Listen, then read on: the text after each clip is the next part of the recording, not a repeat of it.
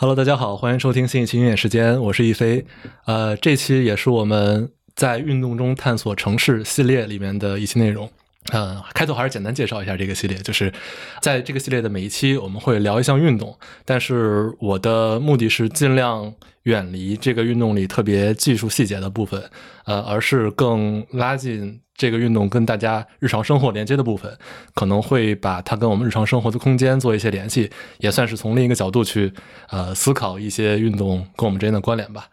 呃，这期的嘉宾。呃，其实之前我们每期嘉宾都是基本上都是体育行业的从业者啊，这期也是，呃，供职于全球 top two 的体育经济营销公司的从业者，呃，之前也做过卡塔尔世界杯这种特别大型的项目，但是呢，今天聊的东西都跟这没关系。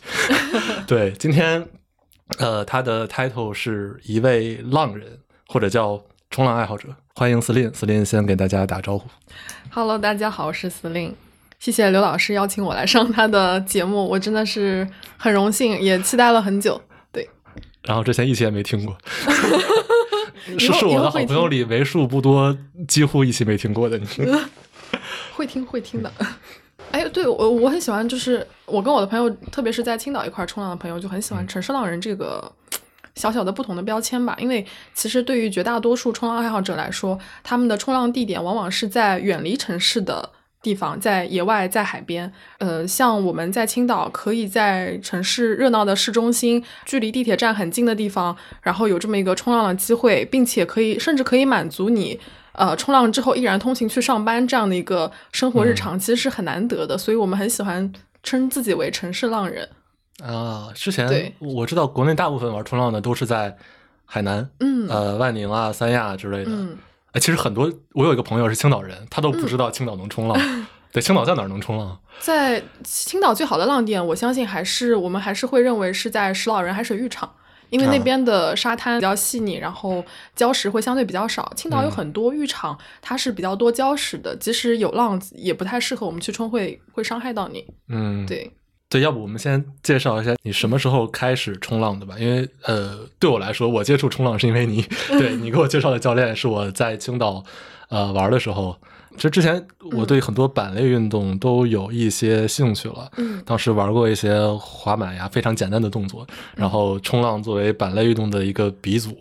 对，然后最后当然是你带我入坑的。嗯，哎呦，那我也其实觉得很荣幸，因为我接触这个运动之后，我特别喜欢介绍我的朋友去感受这个运动的快乐，因为当时对我自己来说就是一个惊喜。我我以前一一向是比较喜欢球类的运动，像足球、然后羽毛球、乒乓球之类的球类运动。我我们原来在英国上学的时候，是一块儿经常各个城市去看球的朋友。对对，当时感觉就是足球是充斥着我的生活。后来有了冲浪之后，发现就是生活又多了很多可能性。对，然后说到接触冲浪这项运动的契机，其实是二一年，当时换了一份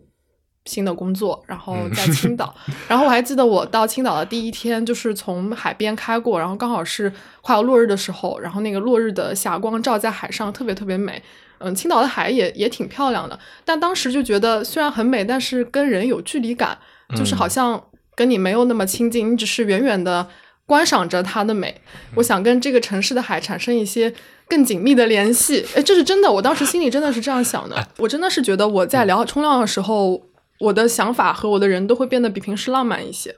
我平时很少有这种矫情的想法，我就是一个很接地气的粗人俗人。不，我原来就是你经常给我感觉是一个威严甲方，那是装出来的。我跟你说，你买买一件格子大衣穿上，你就会像甲方。嗯，对，但但我现在突然发现，好像刚才说你在青岛，然后说你我说你做过卡塔尔世界杯，可能就能猜出是在哪儿了。无 所谓，嗯，这很容易猜，其实。对对。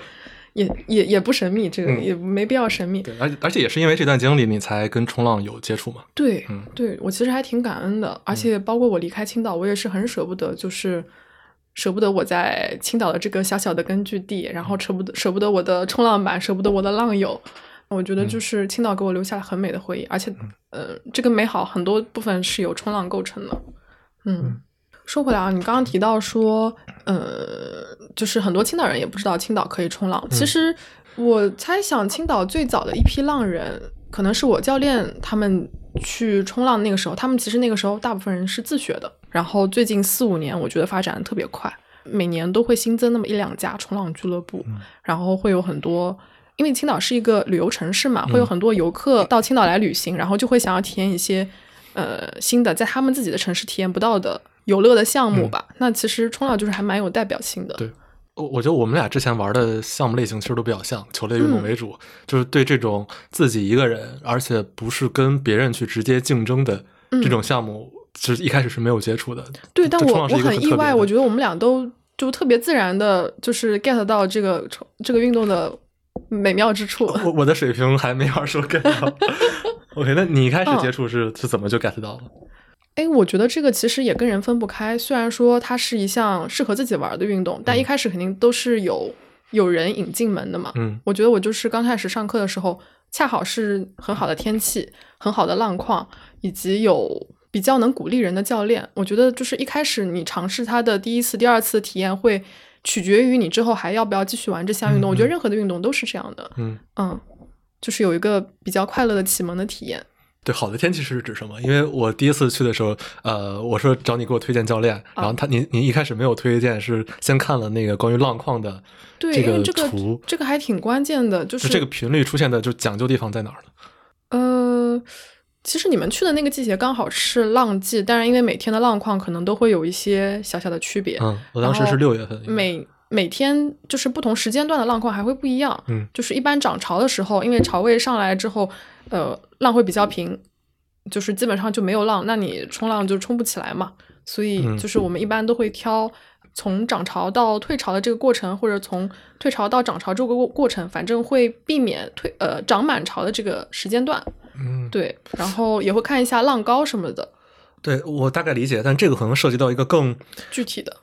对，就是为什么在国内只有个别地方适合冲浪呢？就是我听到一个说法，比如说，其实中国沿海、东南沿海全都挨着海，对，但为什么很多地方不适合冲？是因为浪太小了，还是太大了？这个可能跟地形地势都有关系，可能跟那个就是海下面沙滩的这个走向都有关系，然后跟潮汐、跟风向都有关系。我觉得这还挺复杂。可能我的一个冲浪朋友曾经说过，说所有冲浪很好的选手，他们也都精通天文和地理，就是他会他会覆盖到就是很多这种潮汐啊、天文地理的这些知识。明白，就只是我在想，我在青岛冲的那次，感觉浪会比较合适。后来我在。呃，三亚后海村，嗯，玩过一次，那个浪小的呀。哦，后海还还可以，就是比较适合初学者，新手体验会比较好。对，但可能那天可能太风平浪静了，以至于就是能抓的那个浪点都都不多。所以我觉得冲浪这个事儿就是挺讲究运气的，你就是得看看今天有没有好天气，有没有好浪，以及你的你的运气怎么样。嗯。对，我觉得是相当苛刻的一个一个运动，而且也是因为这些苛刻的条件，当你今天冲上了一道好浪，有好的天气，你会对自然特别感恩。你觉得哇，今天天气好好，嗯，我今天冲到了很好的浪，你就会非常开心，就觉得是一个怎么说呢？是自然的馈赠，馈赠吧。对，嗯，对，这些我们一开始想聊的这个大主题嘛，是在运动中探索城市。呃，我们我上一期录的是自行车，呃，其实骑行是一个。在城市里发生位移的一项运动，就它能在在一个最合适的尺度去步行和开车，可能恰好都到不到的一个距离，是带你走的一项运动。但冲浪应该是在这个局部地区去跟它共处的一个是的一个运动。是的，是的，我觉得有点像我们探索英超的球场那样，你会 你会禁不住的想要去去探索一些不同城市的不同的浪点。嗯，那那当然，它也会被纳入城市的这个一个部分。会成为你对城市的印象的一部分。嗯嗯，所以你在哪儿冲过呀？除了青岛，万宁、呃，神州半岛，然后在日月湾冲过。其实大部分的浪点都会离城市很远。嗯，啊，离城市很远，那青岛是最近的了吧？我觉得在国内都称得上是最近的，特别是地铁能到这件事儿，是是是特别幸运的一个事儿。我觉得大家应该感到嗯感到很感恩才对，就是节约了很多通勤和这个时间的成本。但我可以感到，在海南可能大家更更有经验，然后更呃，就他们更把它当成生活的一部分，因为有很多浪人就是生活在那里，嗯，然后他们可能每天都冲浪，所以就不会像青岛的浪人一样非常珍惜这个天气和浪况吧，因为对他们来说就是随手随处可能每天都会有这样的好浪，嗯嗯，我们是在青岛有好天气能冲上好浪会很感恩。而且也得自己有时间。对，对是的。哎，有很多人其实全职冲浪，就是本来像我们一样，就是在打工族的普通生活，然后因为可能一部分人也是也是想要治愈自己的精神内耗，然后就以冲浪为一个出口吧，就是比如说辞职了，或者是在海南就是长长的住一段时间，嗯然后每天冲冲浪。因为其实冲浪，你想要获得一个水平的提升，你是需要一定的频率保持，比如说一周几次，或者甚至每天都冲，其实是最好的。对，然后有些人可能为了想要提高自己的冲浪水平，他就扎在一个地方，然后狠狠的训练自己几个月，嗯甚至半年、一年。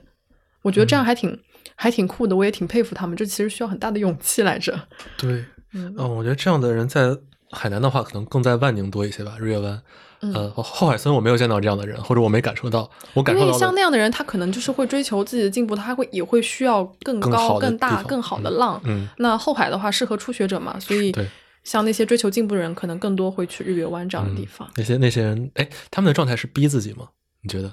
我觉得是像一个运是像一个运动员一样吗？我觉得很像，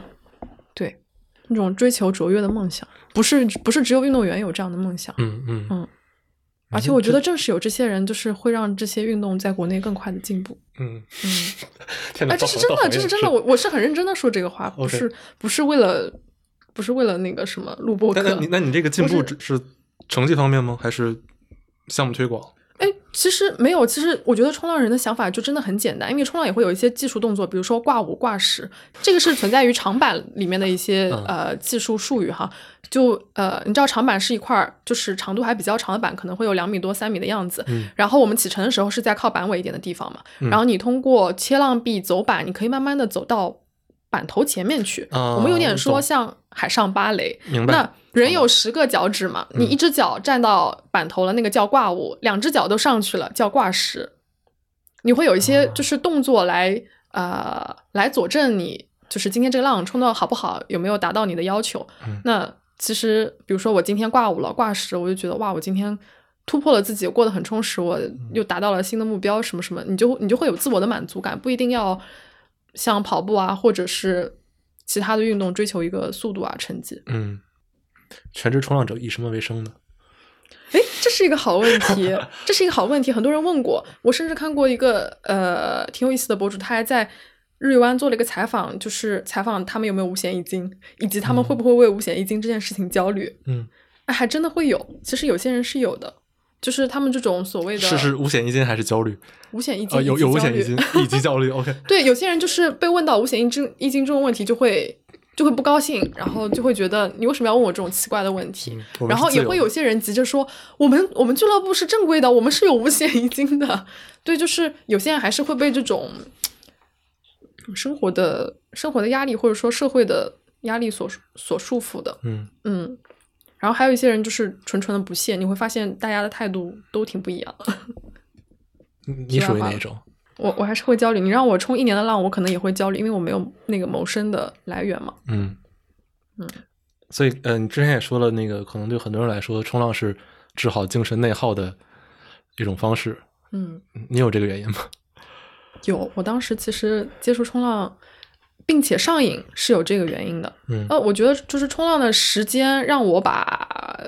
工作和生活分得很开，因为你你下海你去冲浪的时候，你不可以带任何的通讯设备下去。啊，不能你没有办法收到所有来自工作中的信息或者嗯一些其他的一些干扰，强行 work life balance。对，就是强行的给自己一个时间，呃，去思考或者说跟自然接触，然后你就能真正的放松自己。嗯因为你你你在海里面所看到的那些景象，就是广阔的海、广阔的天，嗯然后远处的那些漂亮的连绵的群山，嗯你你在这种呃广袤的场景下面，你所有生活的这些鸡毛蒜皮和工作事情是不值得一提的，它都不会进入你的脑海，你的脑海里面应该会有一些更宽广。对宏大的对，跟自然、跟人生相关的一些主题，所以你就不会去想那些嗯平时困扰你的议题。嗯哎，这对于我这种上课初学的来说就比较难，因为当我在学的这两三个小时内，我是想疯狂的多来几次，看能看能不能多站起来几次。嗯，因为你当时是还是比较游客的心态嘛，你们在这里的时间是有限的，是所以就是要把握那个时间，然后比如说多学一些啊，或者是多抓一些浪。嗯但你如果长期的生活在这个地方，可能你就会更更从容一些，更自在一些。你可以每每周都来，你可以每天都来，就不会这么着急。话说回来，我第一次冲浪就是在六月份，然后嗯，其实当时不知道，后来发现那一天刚好是世界冲浪日。对，然后你就就回忆起来的时候，觉得哇，这一天这一天特别有意义。没有不好意思，我我关注这哎，些在。我们说有意义的事情的时候，不能谈钱，这很俗。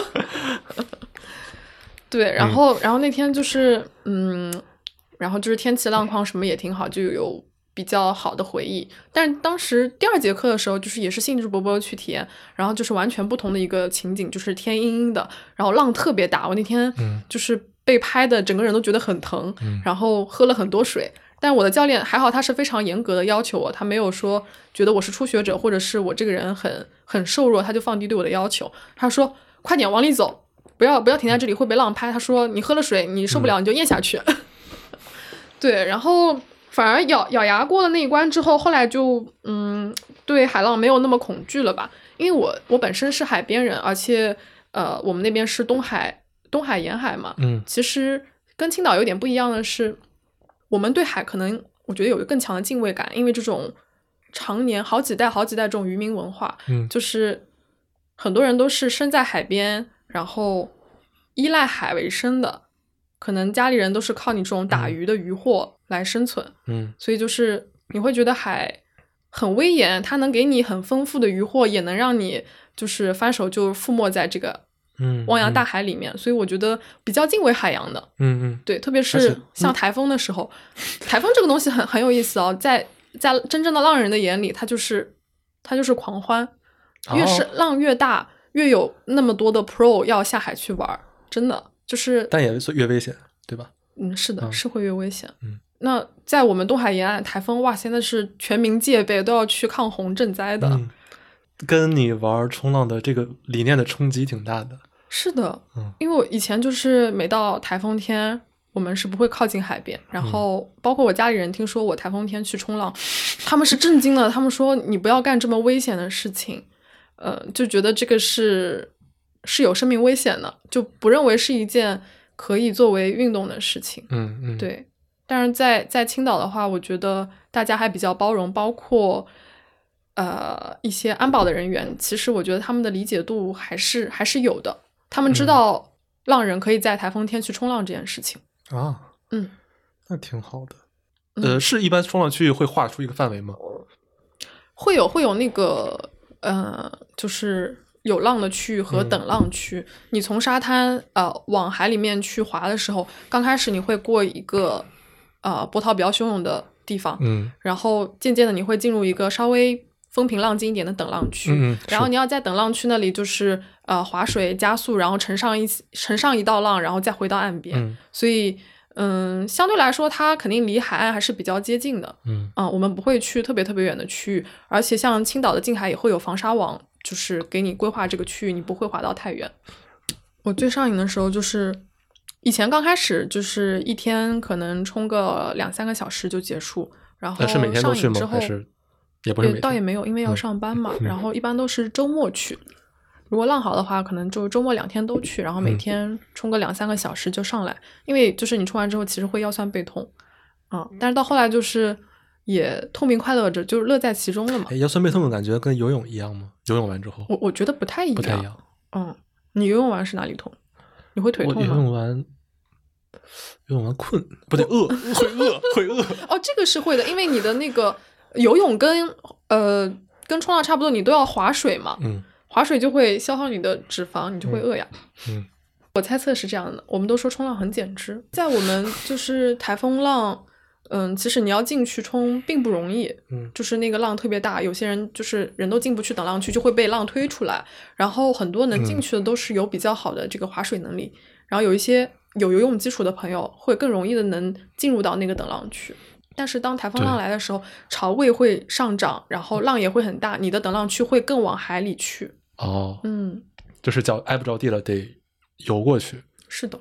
哦，那好难啊，因为嗯推着板往海里走，所以，所以其实台风浪还是我觉得还是蛮有挑战性的。然后我也遇到过那种惊心动魄的时刻。我有我有过一次是脚绳，就是脚绳是联系你和板子的这个纽带嘛，嗯它也是保障保障你的安全，因为板子它其实是一个救援的救援的角色。嗯如果当浪大的时候，你爬上板子，你的你的安全性会更高一些对，。至少你能在面上，你你会浮在海面上，不会掉下去。嗯，对，那我那个时候就是脚绳被浪打断了，嗯，当时就一下就感觉哎，没有一个，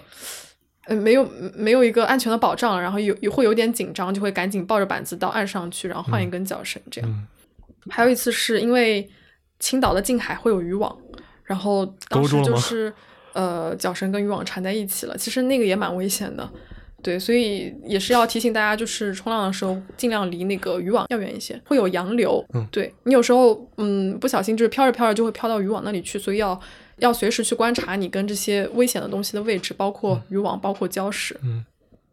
哦，你现在跟渔网缠住的话，是不是就把它解下来？对的，但是你在解的过程中，可能那个一一道浪又一道浪的又朝你扑过来，嗯你就会比较紧张，嗯然后也容易嗯 也容易吃水。我我那个时候还好，是刚好有朋友在边上，然后帮我一块儿解开。嗯然后我当时应该是尾鳍也缠住了，就是尾鳍是有一段是尖尖的，然后卡在那个网眼里面，嗯所以就是还是要你你知道那个浪来，但你要尽量镇定一点，对，嗯不然对会容易焦虑。嗯，作为新手就没有在那种情况下在浪上待过。我待的时候，量力而行对，对就是嗯天朗气清、微风和畅的时候，就是我能想象的一种很舒适的状态是，嗯呃，冲累了，再趴在或者坐在浪板上，嗯，那是最放松的。惬意的时候，对，嗯。但这种平稳会不会睡着啊？呃，你你你有睡着吗？有有有，我有一次曾经是，其实是个下雨天，然后那天没有浪，然后一般来说我们可能就下雨天，下雨天对冲浪有影响吗？没有必然的影响，就是嗯那天刚好没有浪，又下雨，然后那天的海就不像海，像湖，然后又特别静谧。本来是想就是来都来了，划划水也行，就练练臂力，划划水。哦，就当湖里游泳。哎，对，就是练练一下自己的上肢力量。嗯然后因为下起雨，然后那个气氛太舒服了，然后海上就是烟波云绕的，就有点像，就是我想象中那种湖心亭的感觉。然后我就在我的嗯板子上趴着睡着了。其实，其实我觉得我我是很不推荐在海里睡觉这件事情，其实还挺危险，特别是有浪的时候，嗯你不知道什么时候浪就把你打翻了。嗯但那天因为实在是太平了，所以你就很舒适，然后哦在板子上。呃，想了一些很美好的意境，然后慢慢的就眯了一会儿，对，然后后来还有朋友也划出来一块玩，我们还在板子上做了瑜伽，啊啊！现在很流行做了一些瑜伽动作桨板瑜伽，嗯，但那个就是在真的很平的湖面上。对，但但那天就是确实太平非常平，跟那个没 没太嗯大差别，嗯，而且我可以想象，因为呃，在海的表面上，你体感上也是被水包裹的，所以嗯雨，尤其是当雨不大的情况下，你不太能感受到它可能拍在身上的那个力。对，因而且因为呃青岛的水温相对来说比海南会要低一些，嗯大部分时候我们是要穿防寒湿衣的，嗯然后那个也有防雨的作用，它打在你身上实际上没什么感觉。然后你如果再戴一个长檐的冲浪帽子的话，你就会觉得这个雨下和不下没有嗯没有什么太大的差别，不会影响你的冲浪体验。你睡着的时候，海浪上就你一个人吗？还还还有别的朋友哦哦哦 对我我们还是不太提倡独自下海这个事情，特别是在你不熟悉的海域。嗯嗯，不管是我觉得有多熟练的浪人，到不熟悉的海域，还是要保持敬畏，还是要跟当地嗯比较了解浪况、了解这片海的朋友一起下会比较好。呃，但你后来就是自己经常一个人去了，是吗？嗯，对我可能学了有两三个月之后就可以嗯自己下去玩儿。其实石老人浴场也会有这个问题，它有些地方的暗流也是挺危险的。嗯然后我们有一些冲浪的朋友也是会在海里面会有就是救过游泳的人。嗯，真的这这个是每年都在发生的。嗯嗯，我们之前的俱乐部还收到过一面救人锦旗。对，因为很多游泳爱好者会去那边游泳嘛。就是，哎、我觉得青岛人很有意思的是，海对他们来说娱乐性更强。因为他们说青岛人有幸福三宝：哈啤酒、吃嘎啦、洗海澡。洗海澡就是在海里游泳，哦，所以它叫海海洗澡场，所以叫海对对水浴场。对对对，它其实就是沙滩，但是人家管那个叫海水浴场，因为它有洗海澡这么一项功能在。哦，我小时候第一次去青岛旅游，我就不太理解这个称呼为什么叫浴场，我以嗯为是日光浴的。哎，不尽然。嗯嗯，以前可能就是生活条件不好的时候，大家就是节约水资源，在里面搓搓干净了，上来再用淡哦水冲。，OK，对，但我发现很多青岛，呃，各个年龄段吧，就是从老从小的到老的，像爷爷奶奶这种年龄段的，我经常也在夏天看到他们就是穿着平常的衣服，然后就是在海里泡着，很舒适，就是在那儿眯着眼睛，然后晒晒太阳，然后呃玩玩水。所以我觉得青岛人还蛮享受他们的这片海的。但我们东南沿海可能，嗯，可能因为天气或者因为海水的水质啊之类的，我觉得嗯更、更多的就会感觉这个海是用来吃的，是用来运嗯输的，但不太去那儿玩儿。嗯 对，去海里游泳的人相对也少，所以我还蛮蛮羡慕青岛人这种把海作为生活方式的这种。啊，这是我听到“生活方式”这个词最不难受的一次。因为你到夏天去青岛的这些浴场边上逛，嗯特别是周末哈，从早到晚都会有很多人，特别是嗯像现在石老人海水浴场会有很多人扎着帐篷，然后周末就是、嗯这我见到过。对，周末就在帐篷里面，就是一家老小都在海边玩儿。嗯，在北京这种场景都会发生在西边的山里或者朝阳公园的大草坪上。嗯，可能因为青岛海岸线比较长吧，嗯然后大家去海边玩的成本比较低，嗯，也比较方便，哎挺好的。就是因为海特别喜欢青岛这个城市，我有听过很多人都表达对青岛的喜爱。当然，哎，对我曾经也听过一个南方朋友说，觉得他一个海南人，对他有时候想去青岛或者大连玩。我说你一个海南人去青岛、大连干什么？他说我没有见过北方的海。对我跟你说，每一片海域的海它都是不同的。真的，我我我嗯我我去海南玩，我觉得海南的海跟东海就很不一样，跟黄海也很不一样。你如果去台湾玩，你看到靠太平洋那一侧的海嗯也很不一样，就是每个海有不同的性格。外在比如说颜色，比如说呃风浪等等，嗯嗯内在就是可能跟这个海洋的生物啊，然后大家的这种海洋文化的不同都有关系。嗯所以我就还蛮享受这种不同的海域的这这种不同的旅游体验。我我只能想象在海南是海水有的时候是碧绿色的，尤其是分界洲那一带再往南一点，那是热带海洋。对，但呃，我会觉得青岛的海有点儿啊，深沉。啊，对对对对，我我想说介于蓝和灰之间。嗯，但是也也看天气，如果太阳光特别好的时候，嗯也会有那种天蓝的色泽，也会有。嗯嗯嗯对，如果天气稍微灰暗一点的话，有时候你会发现真的会有海天一色的那种感觉，就是嗯有点灰灰的，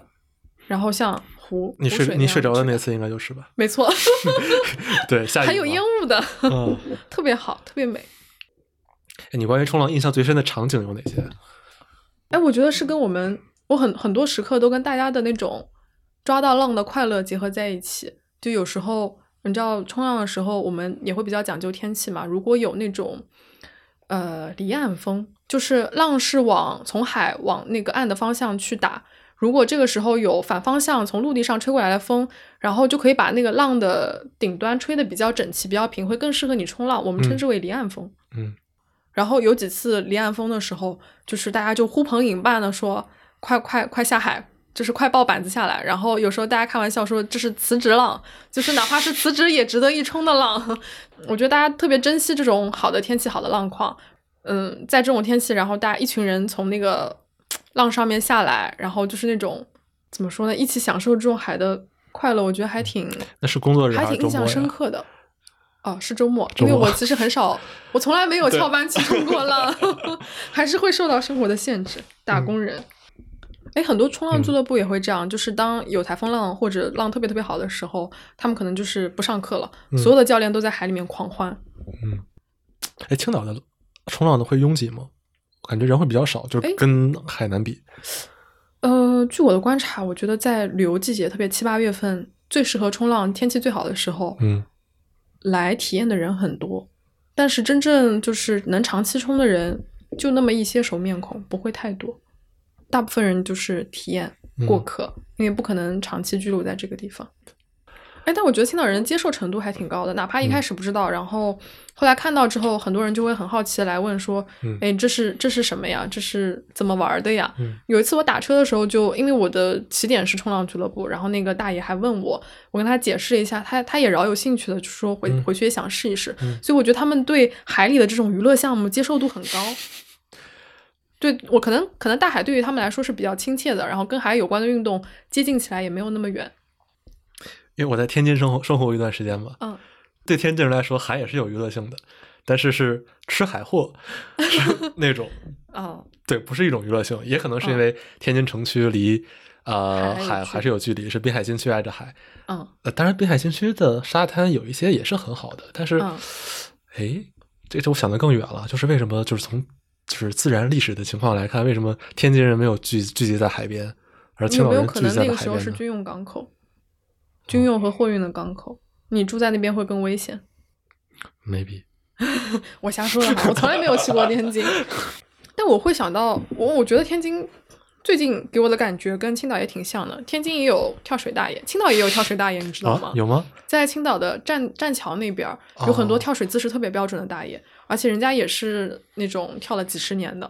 但这不容易围观呀，因为栈桥是在栈桥的最头吗？还是栈桥的中呃段？栈桥栈桥附近会有一些呃小小的台阶呀、什么的。哦，那还好。就是我想，如果在就从台阶顶端栈栈桥的那一端的话，其实它三面都是海，人看人不会，看不他们会靠近那个台阶，啊他们倒不是为人看，他主要啊是为了自己纵身一跃的这种快感，我认为。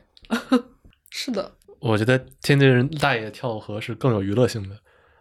啊、因为是在市中心，而且我觉得天津人特别特别特别会捧场，所以就是造就了就是这个事儿的传播。是的，对，你在青岛大爷跳水是挺好看，但没人给他们打分儿。哎，每个地每个地方真的有不同的利用河的方式。嗯亮马桥、亮马河原来去年有一段皮划艇挺多的，然后有一段是很多人在那个桥下沿，嗯，就是徒手爬桥，就是跟引体向上的姿势很像，嗯但是是用几个指头抓住桥的底端，从桥这端平移到桥那端，哇，就就其其实很难。嗯 对对，一一一些高危动作，但后来也被叫停了。嗯，但挺有意思，我感觉就是大家在探索，就是身边这种怎么说建筑或者不，这就叫在运动中发现城市。哎，对，是是这样的，呃，但这种探索会让你觉得这个城市更亲切，跟你距离感嗯，更小一些吧。嗯，你之前跟我说过，你有一段是在凌晨去冲早对，那个时候就是为了实现自己作为城市浪人的这一个状态，因为我早上上班是九点嘛，然后为了能冲完浪之后能正常的开始这一天的工作，我就得特别早出门。我那个时候应该是五点出门，但我我住的地方离海不是很远，我可能打车，当时五点出门，打车半个小时到海边，换完衣服大概六点多能冲两个小时浪，然后再上来就是简单收拾一下，打个车去上班。我觉得还挺让我感觉这一天很很长，然后又很充实，很有意义。所以会会我出门会不会有一段时间是黑的？还我还是我出门的时候基本上就是天刚亮，哦哦，那还好嗯，。因为是夏天，天亮的比较早。嗯对，然后跟平时感觉也挺不一样的，因为，呃，特别是夏天的白天，海边总是很多人，不管是游泳的还是冲浪的都很多人。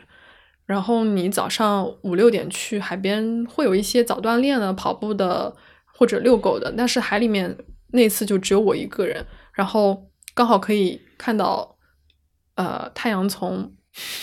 从那边升起来的样子。其实没赶上日出，但是就也是能看到朝霞啦，嗯嗯所以那个时候真的是跟海独处，然后就是感觉你你一个人独享了这片海，很很奢侈的一个体验，我觉得这种嗯早起跟你早上去晨练，感觉状态是挺不一样的。不一样，你会跟跟嗯平日会有一个比较比较大的反差和对比，然后你会有一种悄悄的喜悦感。在就海里真的只有我一个人，就那一片海只有我一个人。因为你知道，就是一天里面有一些时刻是相比相对来说是更适合冲的。那有时候刚好是在早上，那大家就会去就是稍微起早一点，然后去选择一个更好的浪况。是根据风的原因吗？可能根据退涨潮的时间，嗯，像青岛的话跟海南可能不太一样，青岛一天是退涨潮应该是有两次，嗯，每个每个地方不一样吗？会有一定的区别。海南是几次？海南好像是一次，我观察是这样。天呐！嗯但是我沉浸到这个科学原理上来了。嗯，然后青岛也不像日月湾那边，它会有主浪点，青岛的浪点就是可能大差不差是那几个地方，但是不是每天都那样，会有一些区别，所以你要去找浪，找浪点。嗯，所以那那一片儿石老人是你青岛最熟悉的地方吗？是的，我回到石老人，我觉得特别有亲切感，就有种回家的感觉。我感觉最近几年就是漂泊的地方有点多，最近五六年漂了漂了不少地方，然后不就是上海和青岛吗？还有英国呀？啊啊哦，也算。是的，然后还有杭州，然后我觉得青岛，特别是老人这一块儿，就是让我很有归属感。可能因为我在那边认识认识太多人了，然后我对石老人附近的每一个街道、每一个店铺我都特别熟悉。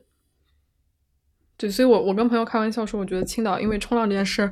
或者也有我的工作的原因吧，嗯就是有种第二故乡的感觉。而且很有意思的是，我这个月初去青岛出差嘛，嗯在海边散步，有个滨海步道，很多人在那儿扎帐篷啊、聊天啥的，嗯我觉得大家都很放松，或者就是单纯的睡觉。然后人家野餐不是像上海这样特别有情调的摆个野餐布，然后带一些特别精致的餐点，人家就吃馒头，吃馒头特别实在。哈啤酒，呃呃，那这有那点倒不一定 倒不一定都哈嗯，白天也不一定哈。到晚上哈比较有感觉。对，然后那天早上本来是想跟朋友在海里见，我们经常会在说海里见在海里见，就是因为呃青岛的浪季是有季节性嘛，可能嗯冬天天气太冷，大家就不太会去海里冲，天气暖和的时候，然后就开板，然后在海里相见。我们的友谊很多时候都是季节性的，而且。嗯，我我觉得挺享受这件事情的。嗯虽然嗯冬天会想他们，但是一想说到了夏天就可以再跟这些这些你很喜欢的快乐人见面，也会很期待。哎，有点像寒暑假的，就原来上学时候寒暑假的感觉。可能寒暑假你跟你的朋友见的频率会少一些。哎，这这是一群固定只会在呃暑假约见的好朋友们。嗯 对，我觉得挺好玩的。然后话说回来，对我们我们没有约任何一个餐厅或者是什么咖啡厅去见面，我们就说那在海里见吧，一块冲浪吧。结果因为我们下的那个浪点有一点不一样，我说我可能在那个。海尔路那个路口下，然后结果后来我跑去那个展览馆那边，我跟人打招呼去了，就是在海里跟人打招呼，我就游过去了。然后海很大然后他就在我说的那个那个口子在那儿等我，然后我就忘记时间，就在海里没见上，然后觉得特遗憾，因为我马上就去赶飞机了嘛，嗯嗯，就感觉说可能见不上了。然后他还说没事儿，海是相连的，以后还会在海里碰见。结果我在那滨海步上步道上走的时候，刚好就碰见他抱着板子上来，然后我们就在海岸上唠了一会儿，觉得也也挺开心的，就是因为共同的兴趣爱好吧，然后可能在这么一些比较有共同点的地方遇见，所以我觉得真的是冲浪这项运动让我让我就是收获了一些别的东西。海誓相连的这句话太浪漫了。是吧？我也觉得嗯好浪漫，好喜嗯欢这句话。嗯嗯，我的好多就是冲浪冲的好的朋友，我觉得他们在人生哲学上面也思考挺多，可能就是在海里想了这些问题。嗯，那我可不可以说我在三亚冲，你在青岛冲，那海也是相连的，咱们也算海里见。也也也也有一定的可能性，也保持一定的可能性，毕竟嗯海是相连的。嗯，嗯，对 对，但我就在想，海是相连的，但是海很大，这个每看你的思考的方向是嗯积极的还是悲伤的？嗯，嗯如果悲伤的话，这个距离可能是无无限大的。嗯，聊成啥了？这 然后这是我今年最喜欢的一句话，嗯这句话让让我觉得就是离别不是一件特别悲伤的事儿了。嗯，你会你会很期待下一次遇见，然后下一次遇见是在哪片海呢？啊，真的有时候会跟青岛的朋友一起在海南冲浪，就比如说天气冷了，然后又特别又又泛浪瘾想冲浪，可能大家就会在海南遇见，也是也是有的。然后现在有很多朋友就是也也往一些别的浪点去探索，比如说嗯去巴厘岛呀，然后或者像呃深圳湾那边东冲西冲那边也可以冲浪，嗯，但离深圳市区有一定的距离。其实，其实我们国家就是沿海的这些地区能冲浪的地方很多，有一些是还没有被发现，还有一些是可能呃商业化什么的没有发展的很好，所以还不太为人知。因为没地铁。对，相对来说没那么方便。其实上海周边也有，舟山那边呃朱家尖也是可以冲浪的，啊、但那个是要买票进景区，然后在景区那边就是找找一个冲浪俱乐部租板，嗯嗯然后去下海。我听说那边浪也还不错。嗯，对，你现在什么水平啊？我现在 我好像一就是开应该一开头问这个问题的。嗯我还没有办法抓挂五挂十，但是能切上浪壁了吧？我是今年才能切上浪壁的，我我我还挺呃开心的，对我来说是一个突破。Translate，就是呃，你你后来跟我说过，有一次是差点去拍一个替身。啊对，哦对，这这是能够彰显你水平的地方。没有，其实我当时，我当时作为这个候选人，特殊性在于我很瘦。我不知道这个电影上映没有，我当时其实也没有看到剧本，只是嗯听说这个演员要参演这么这么一部电影，然后有这么一个镜头，嗯然后他们再找青岛的这么一些冲浪俱乐部来推荐合适的人选。嗯但是因为像你知道女明星嘛，她们的身体条件就是会比较特殊一点，她身高可能一米七左右，然后她的要求的体重可能在九十斤上下。然后我觉得这种身高体重的比例，呃，要玩冲浪啊，然后还有一些像山地车、足球这样的运动，其实还是蛮考验人的。嗯嗯对，然后在我认识的朋友里面，不太有就是这样条件的人，所以你就上了。所以所以当时他们就推荐我去剧组那儿试一试，但后来可能因为台风啊之类天气的关系，就是这事儿也没成。嗯当时还让我去剪短发呢，因为那个女演员是短发。啊，我以为是因为你不想剪短发，所以那不是，是钱的问题，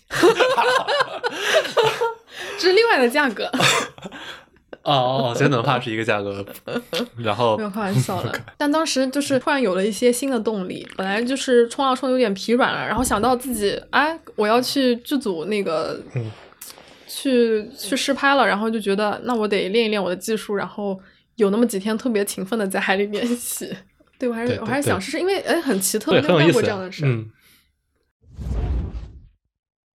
哎，我我们就是玩的比较多了之后，会去挖掘一些电影，哪怕不是专门的冲浪电影，就是电影跟冲浪有关的一些小细节，包括呃东京奥运的时候，其实是冲浪运动第一次进入奥运会。然后那个时候我们是在海边，在俱乐部的房车里面，然后在他们的小电视上嗯看了奥运会的这个冲浪直播。嗯然后我们的教练现在也变成我们的朋友了，嗯然后就是跟我们讲解他的一些技术动作。当时其实没有特别好的、特别专业的一个转播，但是有一些自媒体就是做了自己的讲解，然后我们就是在网上找来听了，也觉得很有氛围感，很开心，就觉得大家在共享这个快乐的时刻。嗯，冲浪比赛是不是？他们有冲浪的锦标赛、嗯 WSL 吧，World Surfing League 积分赛吧，嗯跟嗯 F 一有点像。OK，其实中国也有一个运动员，然后他也就是参加这些比赛，不过他伤的挺厉害的，他就是因为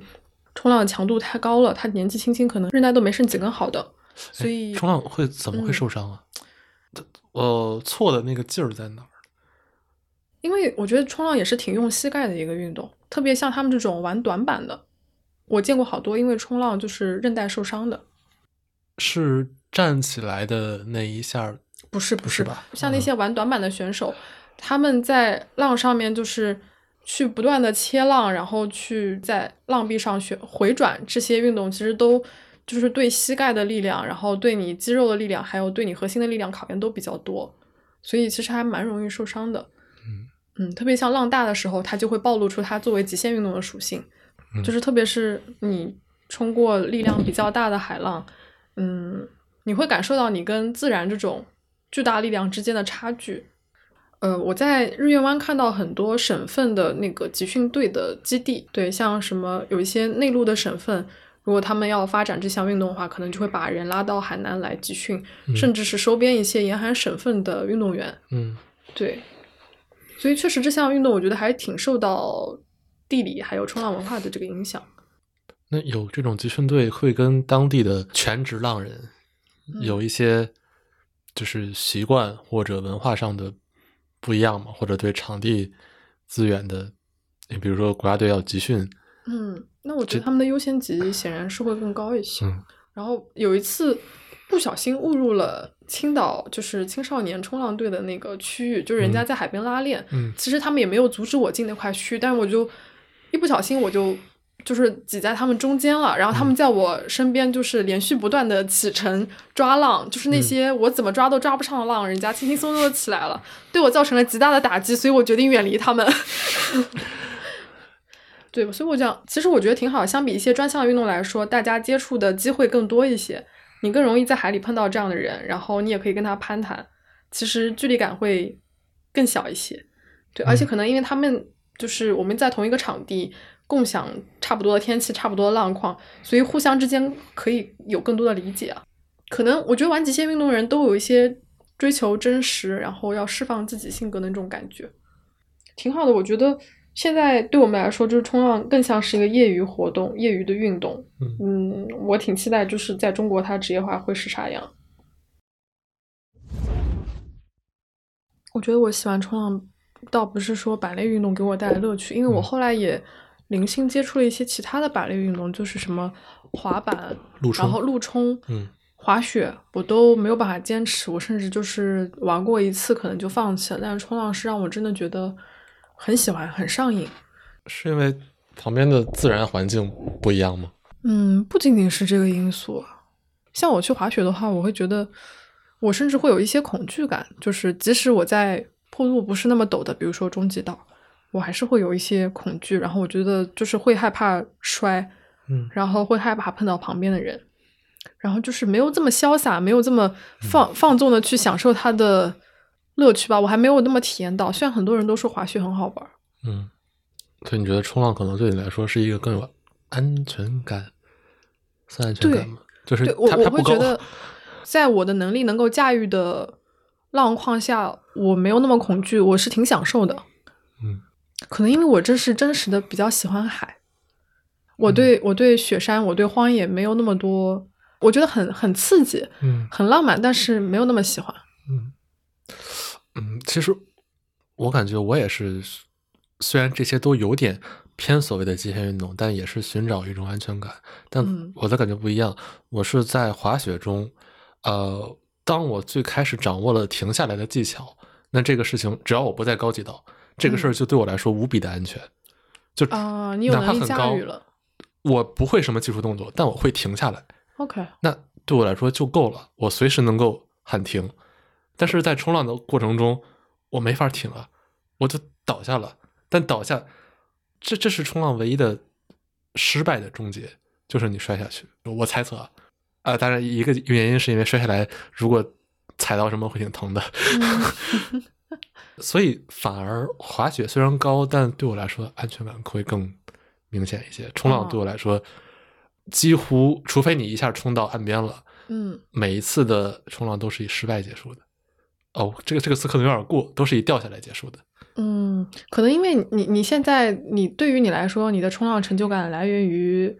滑尽量远的距离。比如说，你可能在海中间，即使你很快的下来，但是你已经完成了你想要想要做到的动作，然后你可能是一个比较满足的心态掉下来，那那个感觉就会不一样了。如果你想要提高你的安全性。最好是不要用脚去踩地。如果你的那个水域比较浅的话，因为你不知道下面是什么。对，比如说有危险的生物，像水母可能会蛰你，有有尖锐的舌头可能会扎伤你。嗯，所以就是最好就是屁股着地，用屁股下水。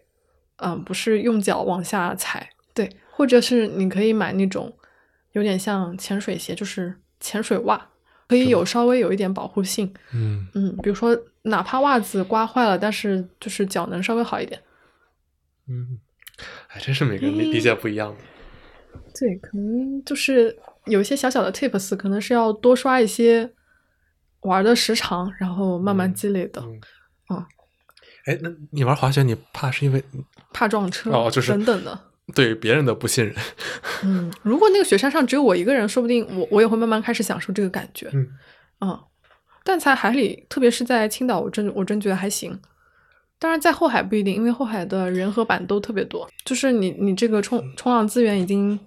相对还是比较短缺的情况下，嗯，体验感就会大打折扣。青岛冲浪的应该这么说，就是青岛的安保看到冲浪人的比例应该比海南要低吧。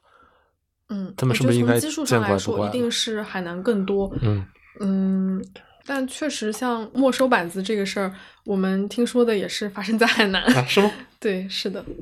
哎，你在海南冲有什么印象深刻的吗？我觉得没有那么没有我想象的那么有连接吧，因为青岛你会有更有一种日常生活的感觉。嗯嗯就它这个城市，这个海不仅仅是为了冲浪而存在的。嗯那在海南很多浪点，就是它冲浪的这个标签和属性确实是比较明显，然后可能你会有更有沉浸感，但对我来说就是日常属性不强。对，那我觉得区嗯别就是可能冲浪还没有那么成为青岛标签，因为嗯青岛有各种各样的标签，可能冲浪只是其中小小小小的一个。但嗯是比如说你提到万宁，你提到日月湾，很多时候大家都会想起冲浪这两个字了。嗯，对。呃，石老人对你来说有没有点像会客厅的感觉？当有朋友来青岛的时候，把这个区域当做你的有客厅，我，我会带我所有的朋友都去一次石老人，嗯。但可能不仅仅是因为冲浪，因为石老人本身就是挺美的，然后也挺适合大家在沙沙滩上漫步，哪怕你不冲浪，你去踩踩水，你也会觉得跟这个城市有一些新的联系。然后也有一些朋友就是非常执着的要去沙滩上看日出，所以我觉得，我觉得真的石老人是对我来说是一个比较特别的地方，真的有点像像客厅，会带我所有的好朋友都去一次。嗯嗯，我这么说是因为嗯在北京有几个地方对我来说也是类似的感觉。嗯，而且你带不同的朋友去，会不会也也觉得有不同的回忆？嗯，是啊，嗯但嗯，某种程度上是因为我对这些地方有一点依赖感或者安全感，嗯在这儿我觉得就是这是我能驾驭和熟悉的地方。我可以介绍这儿的每一个角落，就像你说旁边某某一些店你都知道一样，就你对这个地方有信赖感。是的，而且嗯我想要给我的朋友分享在这个地方我体验到的那些快乐。嗯，对对对，是的呀，欢迎大家跟我一起再去一趟石老人。对北京对我来说，这个地方天坛对我来说是一个，嗯，嗯，哎，我讲个小故事吧，跟这个没关系，就就瞎聊。呃，看过一本书叫《肾鱼堂》，是一个小说，但是有这段故事是真实的，就是在呃内战期间，呃，有一批中国最早出国留学的呃留学生，就是当时都是学一些科技这些能应用的学科，嗯。但有一群人是就学林业，这些看起来对当时什么国家建设没有太多帮助的，